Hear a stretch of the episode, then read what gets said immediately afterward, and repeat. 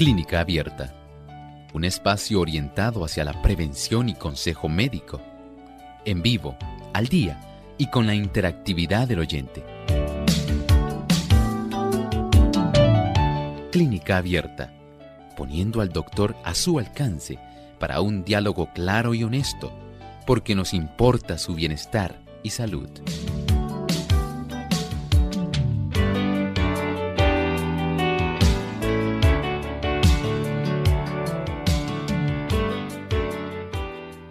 Ocasiona debilidad muscular o parálisis y otros síntomas y se presenta en personas entre las edades de 30 y 50 años. Hoy en Clínica Abierta vamos a estar hablando acerca de un problema de salud grave que ocurre cuando el sistema de defensa de nuestro cuerpo ataca parte del sistema nervioso periférico por error. Hoy no se pierda nuestro tema en Clínica Abierta.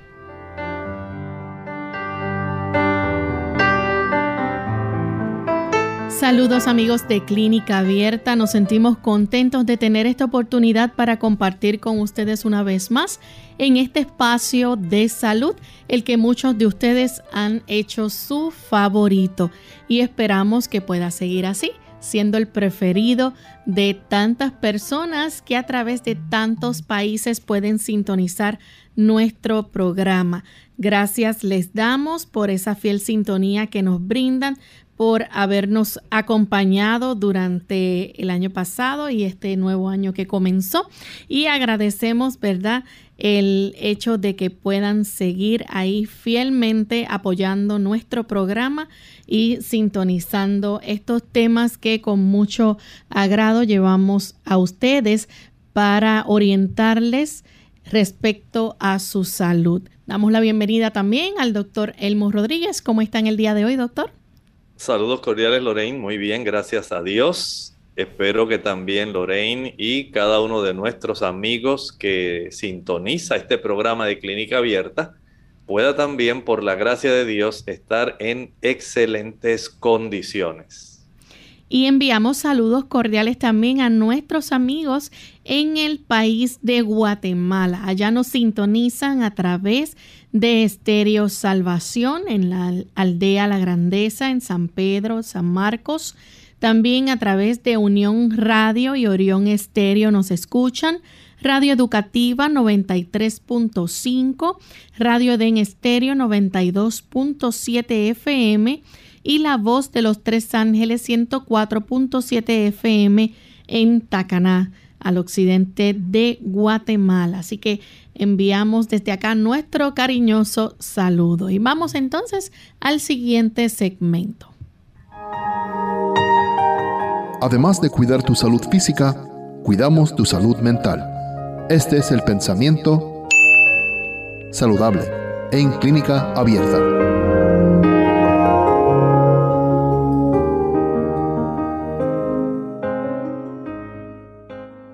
En medio del sufrimiento resultante del pecado, sin embargo, se revela el amor de Dios. Está escrito que Dios maldijo la tierra por causa del hombre. Los cardos y espinas, las dificultades y pruebas que colman su vida de afanes y cuidados, le fueron asignados para su bien como parte de la preparación necesaria según el plan de Dios, con el propósito de levantarlo de la ruina y degradación que el pecado había causado. El mundo, aunque caído, no es todo tristeza y miseria. En la misma naturaleza hay mensajes de esperanza y consuelo. Hay flores en los cardos y las espinas están cubiertas de rosas. Qué hermoso saber que nuestro Padre Celestial está al tanto a pesar de las circunstancias adversas, a pesar de las situaciones del sufrimiento, del dolor, de la enfermedad e incluso de la muerte. Él no deja de asistirnos, no deja de estar a nuestro lado, porque Él entiende que el corazón humano necesita de Él. Él es nuestro Padre Celestial. Nosotros somos sus hijos. Y aun cuando Satanás ha estropeado esta obra singular, especial, preciosa que Dios ha hecho, nosotros en medio de la situación difícil, podemos tener la certeza de la seguridad, de la cercanía, de la proximidad de un Dios amante y compasivo. Por lo tanto, si usted está desesperado, si usted está en un momento de sufrimiento, de dolor, de angustia, no olvide que el Señor como un Padre amante está atento a su problema, que le ama y le ayudará a resolver él mismo. Gracias doctor por compartir con nosotros ese pensamiento en el día de hoy. Y ya estamos listos para comenzar con nuestro tema. Y si escucharon en la introducción, hablamos de una enfermedad o un problema de salud que es grave, pero que quizás ustedes han escuchado ya el término con el cual se le conoce a esta condición y es el síndrome de Guillain-Barré. Vamos a dejar que el doctor entonces nos explique en detalle cómo es que se produce este, este síndrome y cómo él ataca nuestro cuerpo. Lamentablemente, este es un problema grave donde el sistema inmunitario está involucrado. Ustedes saben que Dios hizo nuestros soldados, nuestro sistema de defensa, porque tenemos una gran cantidad de células, células blancas que se encargan de este aspecto, y estas células a su vez facilitan la producción de sustancias que van a ayudar para que el cuerpo tenga todavía una mayor cantidad de armamento, eh, poder atacar aquellos virus, bacterias, hongos que tratan de afectar nuestro organismo. De tal forma que nuestro sistema inmunitario hace todo lo posible por resguardarnos. Pero lamentablemente hay ocasiones cuando, especialmente a consecuencia de infecciones virales, el paciente, la persona puede ser infectada y a consecuencia del trastorno producido por el virus que haya sido introducido, puede ser el virus de la influenza, el Epstein-Barr, el COVID, diferentes tipos de virus e incluso algunas bacterias. Puede desarrollarse este tipo de condición donde hay un trastorno de tal tipo que nuestro sistema inmunitario, en lugar de atacar el virus o la bacteria, lo que hace es volver sus tácticas de guerra, de aniquilación, de daño contra nuestros tejidos normales. En el caso del Guillain-Barré, ataca nuestro sistema nervioso periférico. Nosotros todos tenemos el sistema nervioso central, donde tenemos nuestro cerebro, el cerebelo, la médula, el puente, tenemos entonces la región de la médula espinal y por supuesto el sistema nervioso periférico, donde tenemos los diferentes tipos de extensiones neuronales que van a recoger la sensibilidad y efectúan también los movimientos de nuestros brazos, nuestras piernas. Pues precisamente es el sistema nervioso periférico, nuestros nervios de las extremidades, los que van a ser atacados ah, por este sistema inmunológico que está totalmente enloquecido. ¿Por qué? Bueno, de alguna manera, la infección viral o bacteriana hizo que las células blancas se volcaran a atacar la cubierta que facilita que nuestras neuronas puedan efectuar una comunicación eléctrica que sea adecuada hacia nuestras extremidades o de nuestras extremidades hacia el sistema nervioso central. ¿Cómo lo hacen? Al igual que los cables eléctricos que usted tiene en su hogar, Usted sabe que estos cables tienen un centro que es un alambre de cobre y ese alambre de cobre está cubierto por una porción que es un tipo de aislante, es un plástico. Ese plástico facilita que el movimiento de electrones a través del alambre de cobre sea rápido, eficiente en forma de una descarga eléctrica. En nuestro sistema nervioso ocurre algo similar. Las neuronas envían mensajes desde regiones cercanas a la médula espinal o del sistema nervioso central. Y esto facilita que nosotros podamos tener reflejos, que podamos percibir la temperatura, que podamos saber la suavidad de una superficie. Cuando las células blancas de nuestro propio sistema comienzan a atacar el aislante que tiene el cable de nuestras neuronas, se afecta la conducción nerviosa y de esta manera comienza a desarrollarse este síndrome de Guillain-Barré. Doctor, y entonces se desconoce exactamente cuál es la causa para que se desarrolle este síndrome. No se sabe la causa. Sí se sabe que el sistema inmunológico ataca, generalmente lo hace posterior, unas seis semanas después de que nuestro cuerpo haya estado expuesto a diferentes tipos de infecciones o situaciones difíciles, como un trauma o una cirugía. Y entonces, no importa la edad que tenga la persona, se puede presentar este síndrome. Bueno, puede ocurrir a cualquier edad, pero la frecuencia de mayor, eh, digamos, concentración en el desarrollo de esta condición ocurre entre los 30 a los 50 años, digamos esa etapa cuando las personas tienen una edad muy productiva, son personas que conocen bien su trabajo, que tienen un estilo de vida bastante establecido, una seguridad financiera y ya tienen un desarrollo de ciertos hábitos. ¿Por qué causa específicamente es dentro de esa edad cuando se desarrolla entre los 30 y los 50 años? En realidad no se sabe. Este síndrome básicamente se presenta en una proporción de casi una de cada 100 mil personas. Y entonces eh, puede presentarse, por ejemplo, junto con otro tipo, digamos, una infección.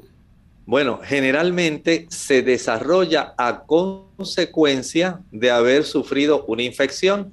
Digamos que usted sufrió una infección por influenza en esta época sabemos que muchas personas están desarrollando influenza, además del asunto del COVID, COVID, por Omicron.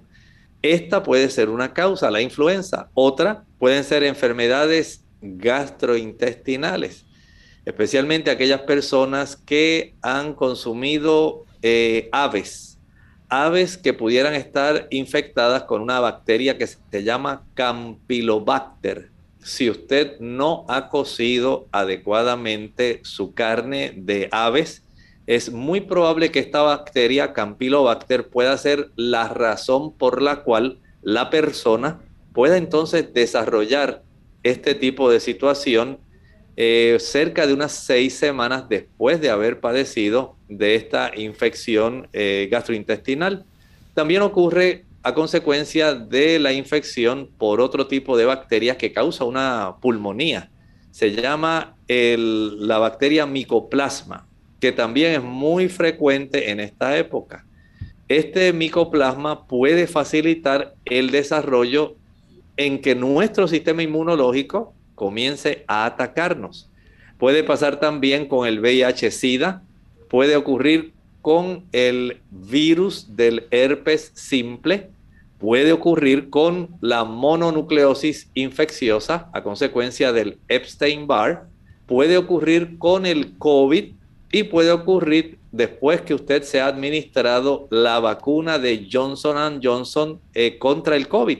Son diferentes razones. También puede ocurrir después de usted haberse expuesto a una cirugía, puede desarrollarse después de haberse expuesto a un traumatismo severo. Vea que este tipo de situaciones son diversas. Hay virus, hay bacterias, hay traumatismos, cirugías. Y desde ese ángulo, según las estadísticas médicas, se ha observado que comienza a desarrollarse este, este trastorno aproximadamente unas seis semanas después de haber enfrentado alguna de las situaciones que he mencionado. Vamos en este momento a nuestra primera pausa y cuando regresemos continuaremos entonces compartiendo más información sobre este interesante tema hoy en nuestro programa de clínica abierta, el síndrome de Guillain-Barré. ¿Cuál es el personaje central de la Navidad? Yo soy lo más importante en esta fecha, pues tengo muchos adornos y luces, y sin mí no hay alegría. La campana replicó. ¡Te equivocas, árbol! Yo soy la más importante.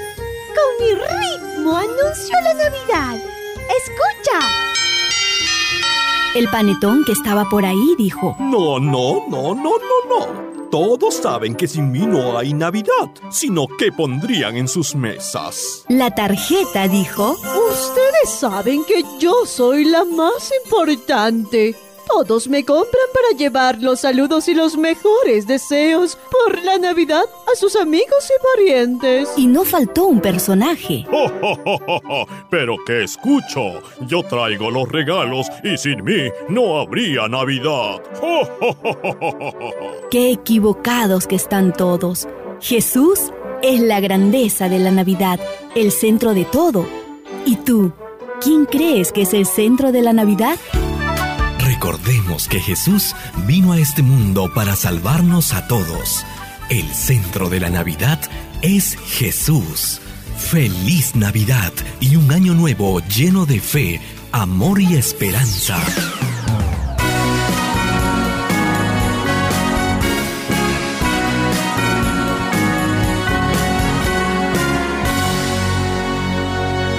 Cabalgamos con las alas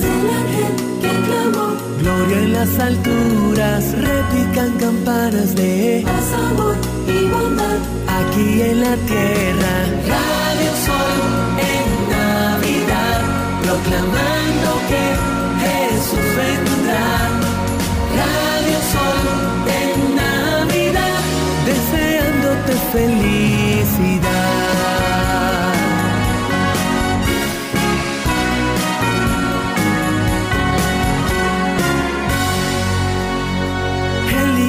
Ya nació está ya en lo alto, lleno de gloria y pronto él va a volver. Sí, por mí y por ti, para salvarnos. Radio Sol en Navidad, proclamando que Jesús vendrá.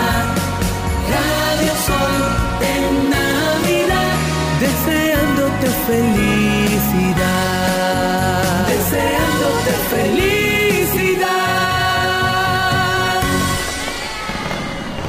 Enfermedad y ejercicio.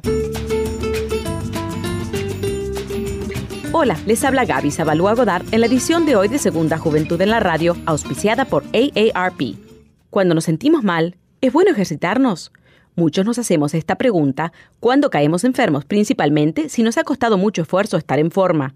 Por lógica pensamos en seguir con la rutina para sentirnos más fuertes y saludables, pero la realidad apunta a que en la mayoría de los casos hacer actividad física exhaustiva puede perjudicarnos más que beneficiarnos. Cuando nos ejercitamos, nuestro cuerpo entra en un estado de estrés y utiliza los nutrientes que le damos para liberar hormonas. Al estar enfermos, el cuerpo entra en un estado de sobreentrenamiento, agregando un doble presión a nuestro sistema inmunológico. Si estamos experimentando los primeros síntomas de una gripe o resfrío, la clave es descansar. Lo primordial es no enfermarnos más ni prolongar el malestar. Por lo general, la dolencia solo durará, con el debido cuidado, unos días, y si optas por el descanso en vez de la actividad, en poco tiempo volverás a tu rutina de ejercicios. Claro que siempre es recomendable escuchar las señales de nuestro cuerpo, ya que no todas las molestias se presentan con los mismos síntomas. El patrocinio de AARP hace posible nuestro programa. Para más información, visite www.aarpsegundajuventud.org www.aarpsegundajuventud.org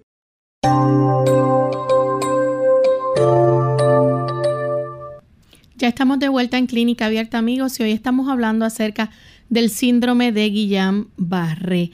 Doctor, este síndrome es un síndrome que daña parte de los nervios en el cuerpo humano. ¿Y qué es lo que entonces comienza a experimentar este paciente? Bueno, al comenzar a dañarse los nervios periféricos, vamos a tener entonces un gran problema.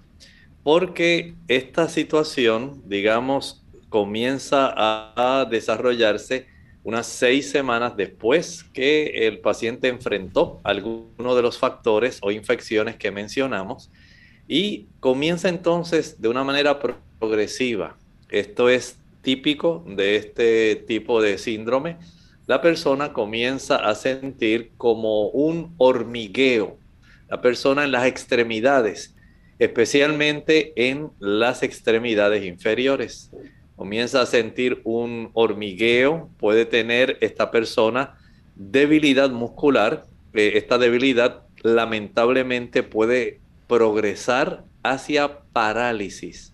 O sea que si inicialmente se desarrolla debilidad muscular, esta debilidad muscular se acrecienta y llega el momento en que el músculo ya no puede moverse adecuadamente, llega a ese estado de parálisis. Además de esto, se puede desarrollar pérdida del equilibrio. Y esto ocurre más o menos al cabo de esas seis semanas de haber sufrido esta infección, se puede comenzar los primeros síntomas a manifestar de esta forma, digamos, suave, lenta, pero progresiva. Al cabo ya de unas dos semanas comienza poco a poco a incrementarse la manifestación de estos diferentes tipos de aspectos que componen el cuadro clínico, digamos como si fuera una meseta. Se agudizan las primeras dos semanas, se estabilizan durante cuatro semanas adicionales y demoran en lo que la persona puede recuperar más o menos de seis meses a un año.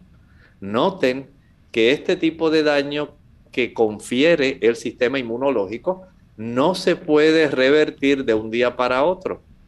Demora tiempo y ese tipo de reversión se desarrolla entre el 60 y el 80% de los pacientes. Hay cerca de una décima parte, un 10%, que no logran tener una recuperación. Y hay un porcentaje también que va a tener cierto tipo de daño. Pero afortunadamente del 60 al 80% sí pueden recuperar. Vean que esta situación es una situación compleja donde desafortunadamente no siempre hay un aspecto de reversión.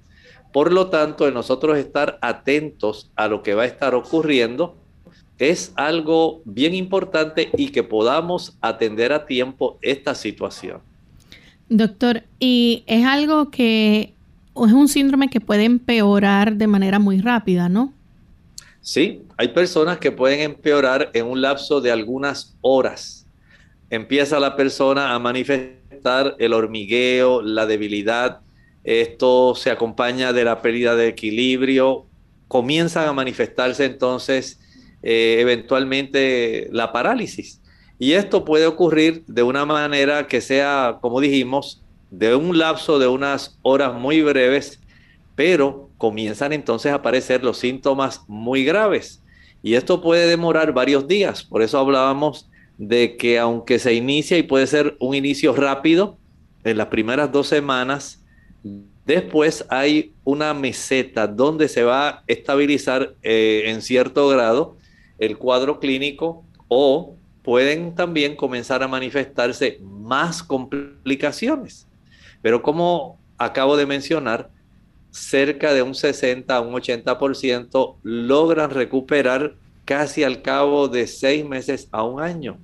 Hay un 10% que más o menos va a quedar con serias complicaciones y otros lamentablemente van a quedar con lesiones graves.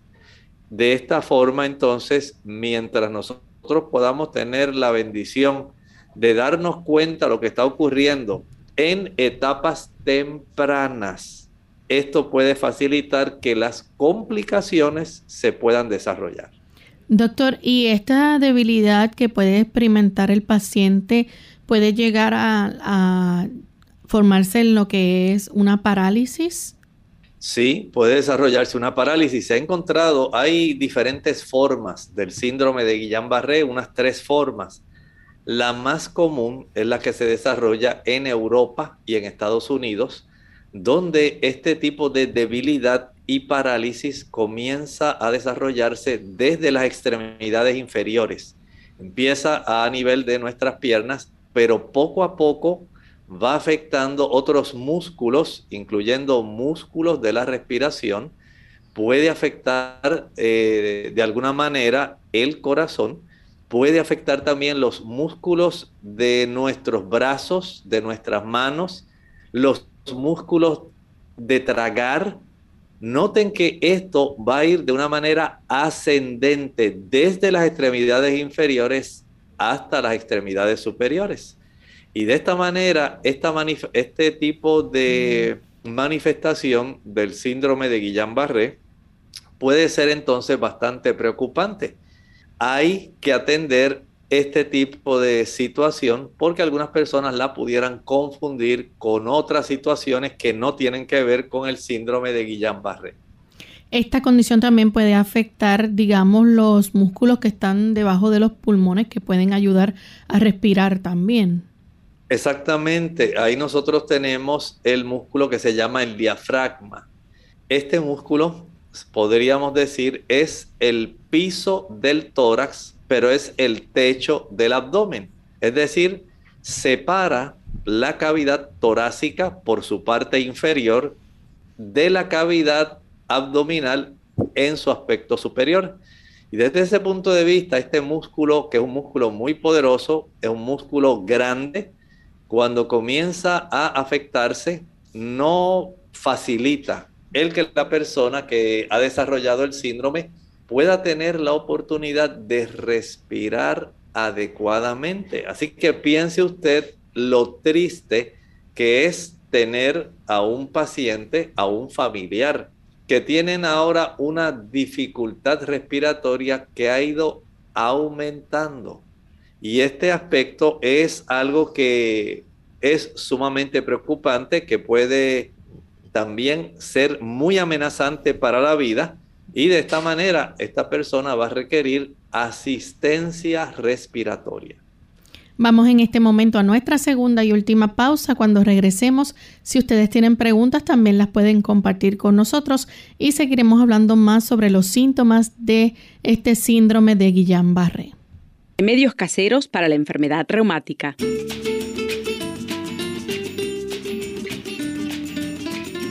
Hola, les habla Gaby Zabalúa Godard en la edición de hoy de Segunda Juventud en la Radio, auspiciada por AARP.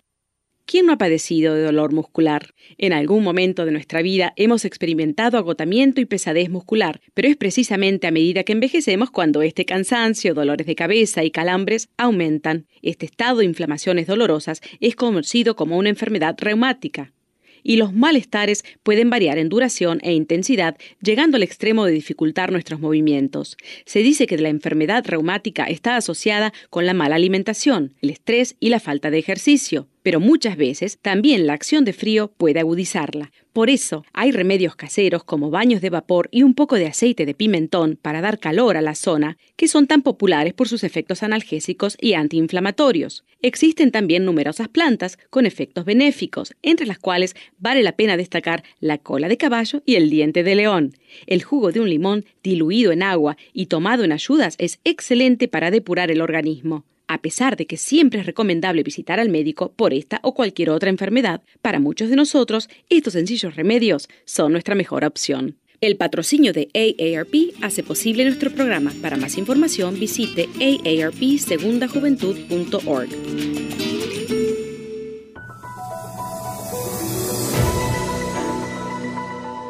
Principios del ejercicio saludable. El ejercicio debe ser regular, por lo menos 30 minutos al día Debe ser vigoroso pero no violento. Además debería variar entre caminatas, jardinería, etc., para darle el mejor uso a todos los músculos del cuerpo. Y debe ser placentero para que produzca los efectos más beneficiosos.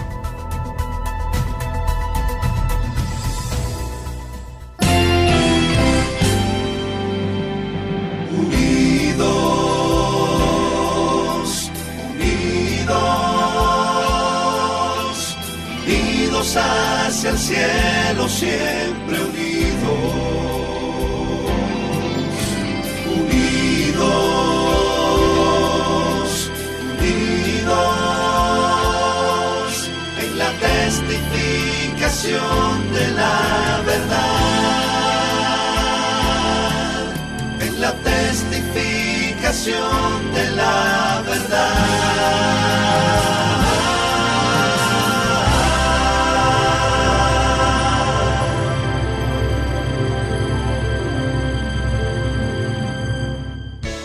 Unidos con un propósito, tu bienestar y salud. Es el momento de hacer tu pregunta llamando al 787-303-0101 para Puerto Rico, Estados Unidos 1866-920-9765 y llamadas internacionales al 787-763-7100 o al 787 282 5990. Clínica Abierta, trabajando para ti. Clínica Abierta. Ya estamos de regreso en Clínica Abierta, amigos, y hoy estamos hablando acerca del síndrome de Guillain-Barré. Y antes de la pausa, el doctor nos estaba explicando, ¿verdad?, cómo es que este síndrome puede afectar los nervios, de nuestro cuerpo, puede afectar también eh, hasta cierta forma, ¿verdad? Eh, músculos en nuestro cuerpo también, ocasionando esa debilidad que vaya aumentándose. Pero hay ciertos síntomas que son típicos de este síndrome y queremos compartirlos con ustedes. Sí, en realidad constituyen un conjunto. No necesariamente tienen que manifestarse en todas las personas, pero una gran parte de ellos puede coexistir y puede ir, como dijimos, de manera progresiva, de tal manera que la persona ya en un lapso de unas seis semanas ha desarrollado un buen conjunto de ellos y entre ellos se encuentra, por ejemplo, la pérdida de los reflejos tendinosos. Usted ha visto al médico cuando le pide que usted cruce la pierna y con un martillito de reflejos le va a golpear justamente debajo de la patela. Ahí tenemos un tendón y están buscando el reflejo patelar. Y usted nota que da un brinquito su pierna.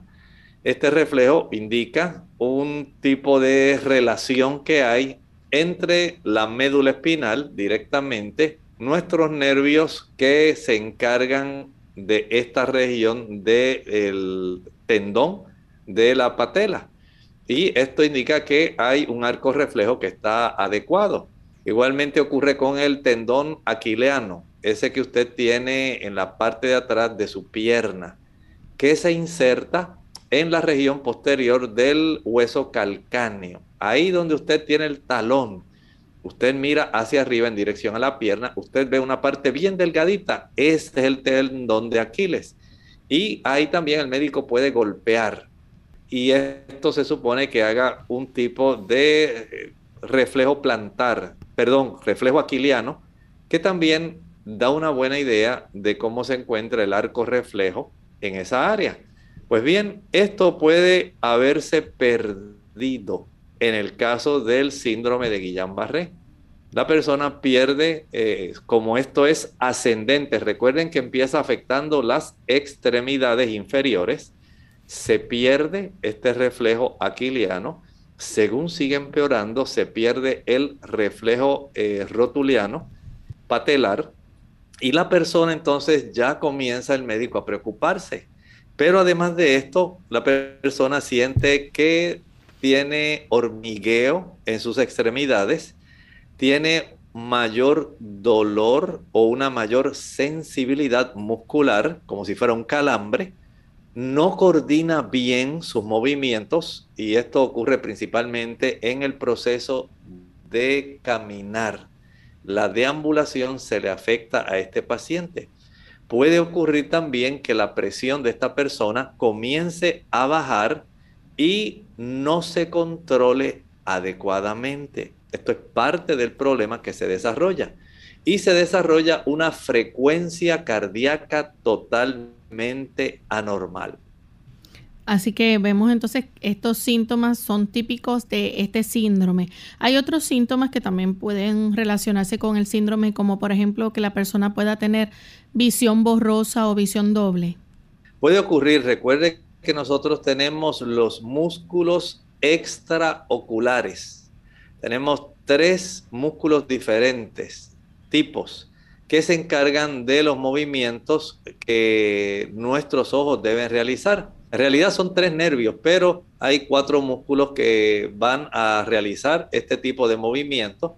Y estos, como son también eh, músculo estriado, puede afectarse. La persona puede seguir evolucionando al desarrollo de torpeza y desarrollo de caídas. También puede desarrollar dificultad para mover los músculos de la cara, nuestra expresión facial. Son músculos también, músculo estriado y de esto, pues según sigue progresando, recuerde, empezamos por las extremidades y va ascendiendo. Y esto logra afectar también las extremidades superiores, eh, incluyendo la cara. Se pueden desarrollar contracturas musculares. No todo es tan rápido como desarrollar una parálisis, pero sí pueden desarrollarse contracturas adicionales y sentir los latidos del corazón eh, muy fuertemente el músculo del corazón es especial, pero es un tipo de músculo cardíaco, pero sigue siendo también un músculo estriado porque se contrae se relaja de una manera muy parecida al músculo de nuestras extremidades. Doctor, y entonces eh, hay unos síntomas que ya son de emergencia que la persona cuando los experimenta debe buscar ayuda inmediata.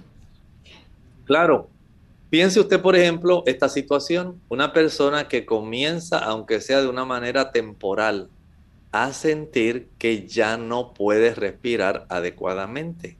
¿Usted cree que eso va a ser algo agradable? Por supuesto que no. La persona se da cuenta de que hay cierta dificultad respiratoria, que cuando trata de hacer unas inspiraciones profundas, no las puede realizar Recuerde que el músculo del diafragma que separa el tórax del abdomen comienza a afectarse. La dificultad respiratoria también puede observar dificultad para tragar, dificultad para deglutir. Si esto está ocurriendo, busque ayuda cuanto antes de su médico. Si nota que la saliva, si la baba se le sale de su boca, que usted no puede controlar mantener su boca cerrada. Esto también hay que buscar ayuda porque indica que ya los músculos se le llaman los orbiculares de la boca, comienzan a afectarse. Si la persona cursa también con desmayo o si tan solo al ponerse en pie comienza a darse cuenta que se siente mareado y no se siente bien, es hora de que busque ayuda médica cuanto antes. Miren qué detalle. Si usted nota que se afecta su respiración, se afecta su corazón, su equilibrio o su sensorio, especialmente su sistema nervioso central, y usted se desmaya, cuanto antes no lo piense dos veces, busque ayuda porque son manifestaciones de que está este síndrome yendo en la dirección progresiva. Doctor, tenemos a Stephanie Araujo desde Facebook, nos escribe, pregunta que si es posible que este síndrome se presente en personas menores de 30 años, ¿qué tan grave pueden ser las complicaciones si la edad influye? Bueno, puede ser básicamente parte de este proceso que ocurra. Una cosa es que la distribución en una curva de campana, eh, estadísticamente, alrededor del centro es cuando más se pueden conseguir la mayor parte de los casos, pero no quiere decir que no pueda ocurrir o antes de los 30 o después de los 50. Puede ocurrir y el asunto puede progresar de una manera igualmente rápida. Eh, recuerden que el problema básico no es la edad, el problema básico es el sistema inmunológico. Y este sistema inmunológico, al trastornarse, va a dar lugar al desarrollo de este, Que la mayor parte de los casos ocurra de los 30 a 50 años, sí es cierto, pero no quiere decir que no puedan ocurrir después de los 50 ni antes de los 30. ¿Qué tipo de pruebas y exámenes se llevan a cabo entonces para el diagnóstico de este síndrome? Bueno, recuerden que en el aspecto médico siempre el interrogatorio es esencial. El médico le preguntará a la persona cuán recientemente usted enfrentó una infección. ¿Tuvo usted alguna infección por influenza? ¿Comió usted algún tipo de carne de pollo que no estaba bien cocida y fue diagnosticado por una infección a consecuencia de Campylobacter? Eh, ¿Desarrolló usted lupus? ¿Desarrolló usted mononucleosis infecciosa, el virus del Epstein-Barr? ¿Tuvo usted, digamos, alguna infección por COVID o COVID? o se administró la vacuna de Johnson Johnson para la COVID. ¿Sufrió usted algún trauma, alguna cirugía hace cerca de seis semanas? Ya estos son antecedentes que hay que tomar en cuenta porque se ha encontrado que tienen mucha relación con el hallazgo del desarrollo de este tipo de trastorno grave en las personas. Por lo tanto, hacer este interrogatorio es muy esencial y por supuesto, entonces el médico va después del interrogatorio a hacer su examen físico y él puede practicar, digamos, los exámenes de los reflejos, reflejo patelar, el reflejo aquiliano. Él le va a pedir que usted eh, pueda hacer fuerza mientras él trata de llevar, digamos, la planta del pie hacia su pierna, hacer una dorsiflexión. Él va a detectar cuánta fuerza usted tiene. Si usted está perdiendo la capacidad de movilidad, él se va a dar cuenta. Si hay parálisis, se va a dar cuenta. Además de eso, si usted le refiere que ha tenido mucho hormigueo, que siente mucha debilidad en sus piernas, ya el médico va uniendo todo esto. Si él observa que usted tiene poco a poco dificultad para respirar, trastornos en la frecuencia cardíaca, trastornos en la presión, si usted se agacha y no se puede incorporar, o él le pide que usted camine y nota que usted se ladea, entonces ya el médico tiene una imagen de que usted está muy probablemente desarrollando este tipo de condición. De esta forma, él comienza entonces a pensar qué exámenes adicionales él puede realizar, porque no es solamente el interrogatorio, no es solamente el aspecto de lograr que esta persona eh, sepa que está sufriendo una debilidad. Ahora él puede ayudarse, por ejemplo, haciendo una punción lumbar, una, un análisis del líquido cefalorraquídeo.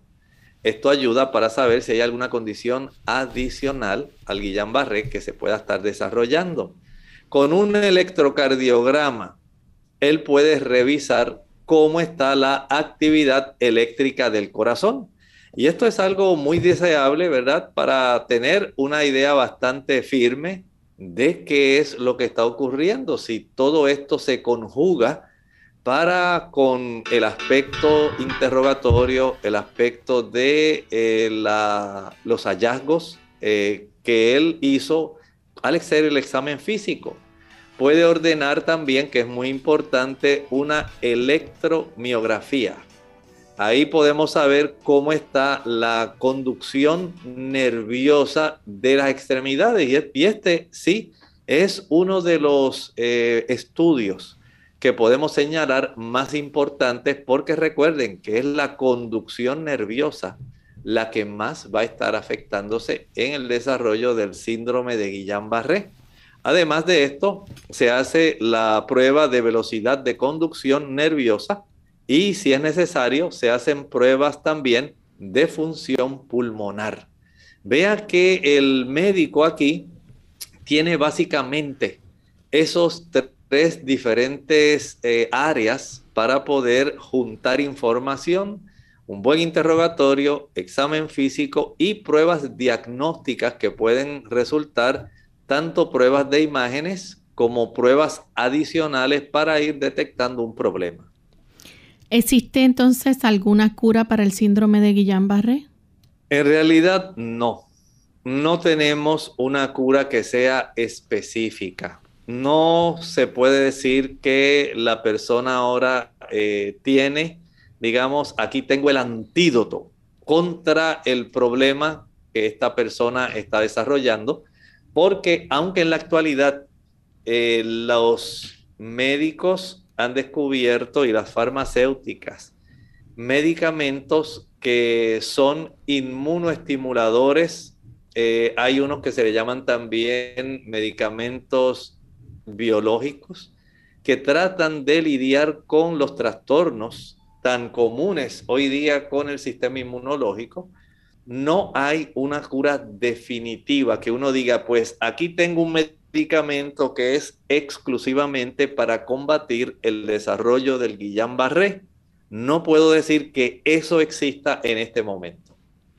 ¿Existen entonces otros tratamientos que ya son para manejar lo que es entonces y controlar los síntomas?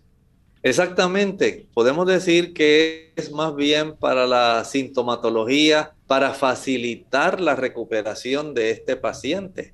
Eh, piense que al tener las personas, digamos, en esas primeras etapas, cuando se desarrolla este problema y que es detectado, recuerden que mientras más temprano se pueda detectar, mejor.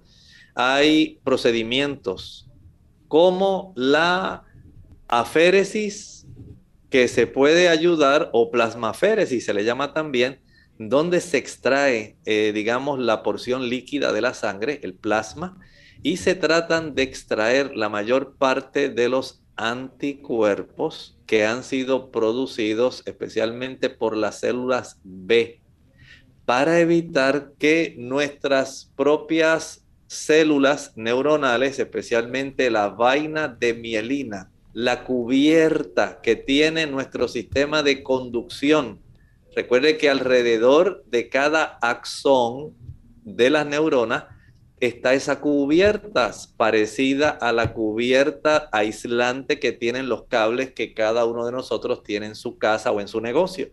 Y el sistema inmunológico ataca ese cable, lo destruye, eh, especialmente la cubierta, no la parte que sería la porción del cable de cobre, sino la cubierta externa que es blanca, verde, amarilla, negra. Son los colores que más se utilizan en la electricidad para marcar diferentes si es eh, corriente viva, si es tan solo eh, el cable de tierra. Es importante saber eso. Pero también ocurre así en nuestro cuerpo. Según se destruye ese tipo de material aislante, la vaina de mielina por las células blancas, por los anticuerpos y estas células, entonces nuestro cuerpo pierde la capacidad de conducir adecuadamente. Y cuando se pierde esa capacidad de conducir, ahora el médico trata mediante este tipo de procedimiento de plasmaféresis o aféresis, de extraer esos anticuerpos que están presentes en el plasma para evitar un daño mayor. Además de ese, tenemos la aplicación de las inmunoglobulinas intravenosas. Estas ayudan a reducir el problema, pero no quiere decir que lo curan. No es que esto sea directamente un tratamiento que pueda resultar eh, específico para este tipo de condición, pero podemos decir que alguno de los dos, tanto la plasmaféresis como la inmunoglobulina intravenosa ayudan. No se pueden usar ambos a la vez para que sea todavía más eficiente. Es algo complejo, pero nuestro sistema inmunológico pues necesita, como quien dice, reprogramarse para evitar tanto daño. De esta forma, nosotros eh, debemos entender que hay algunos tratamientos que van en la dirección de ayudar a reducir la inflamación del nervio, ya que la inflamación del nervio junto con el daño que se ocasiona por parte del sistema inmunológico constituye, digamos, la parte medular, la parte más céntrica de la situación del síndrome de Guillain-Barré. Tenemos entonces a Leonor de San Sebastián con una pregunta. Adelante, Leonor. Sí, buenas tardes. Mire, mi escucho que le estoy llamando por la sencilla razón que hace dos meses yo estoy padeciendo de un síndrome raro que se llama el síndrome de reinado, que pone las manos blancas y corta la circulación de las manos y quisiera saber si hay algún tratamiento, existe algún tipo de medicamento que se pueda usar que yo pueda restablecer la circulación de las manos. Muchas gracias. Mire, el síndrome de Raynaud es más frecuente en los pacientes fumadores. En esta situación se trastorna la capacidad de las arteriolas periféricas para ellas poder abrir y cerrar eficientemente. Y al no tener esa capacidad como la que posee la mayor parte de la población, este paciente entonces va a tener mucho trastorno en la circulación periférica y de ahí entonces que su situación pues no se vea eh, exactamente beneficiada. Eh, no le puedo decir que haya un tipo de medicamento específico para el Raynaud, pero sí le puedo decir que mientras usted pueda conservar en cierta forma la mejor capacidad de usted realizar actividad física. Esto va a facilitar que sus eh, arteriolas puedan tener una mayor dilatación y usted pueda evitar esos momentos cuando no va a tener una buena circulación y que duele. Generalmente esto va a dar mucho dolor. Recuerden que nuestros nervios periféricos también necesitan una buena circulación para que les nutra y ellos puedan vivir. Y si no hay una buena circulación, no va a haber una buena capacidad para que los eh, nervios periféricos también puedan tener su función normal y se afectan. Y la persona siente mucha molestia, mucho dolor. Si usted fuma, tiene que dejar de fumar no hay un sustituto que pueda evitar que mientras usted fuma siga desarrollando ese tipo de situación. El estilo de vida en esto es muy importante. Trate también de eh, utilizar, algunas personas se benefician por el uso de agua tibia. No estoy diciendo agua caliente, le puede causar mucho dolor a la persona con Raynaud. Sumerja en agüita tibia su mano, facilite que esto pueda ayudar a que haya una mejor circulación, pero no le puedo decir lamentablemente que haya un tipo de tratamiento exclusivo medicamentoso para tratar el síndrome de Reino. Bien, doctor, se nos ha acabado el tiempo, ya llegamos al final de nuestro programa. Agradecemos a los amigos que han estado en sintonía y que participaron en el día de hoy.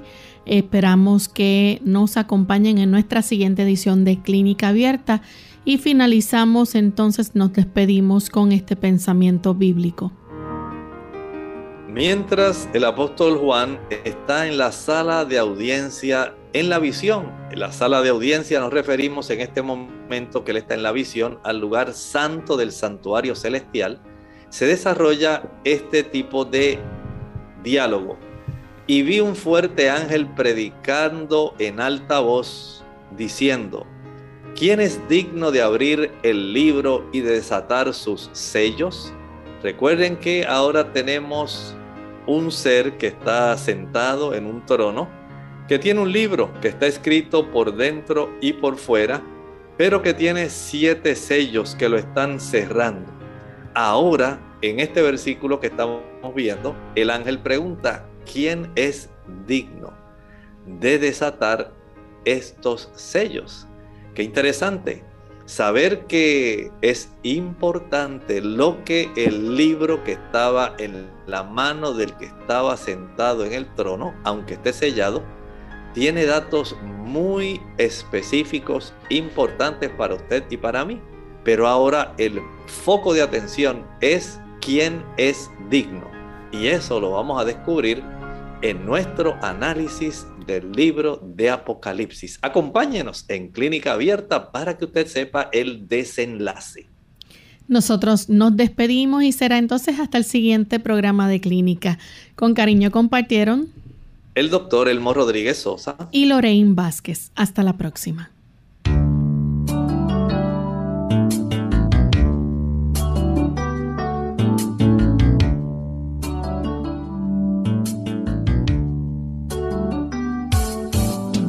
Clínica abierta. No es nuestra intención sustituir el diagnóstico médico. Antes de poner en práctica cualquier consejo brindado en este programa, usted debe consultar con su médico. Hasta la próxima.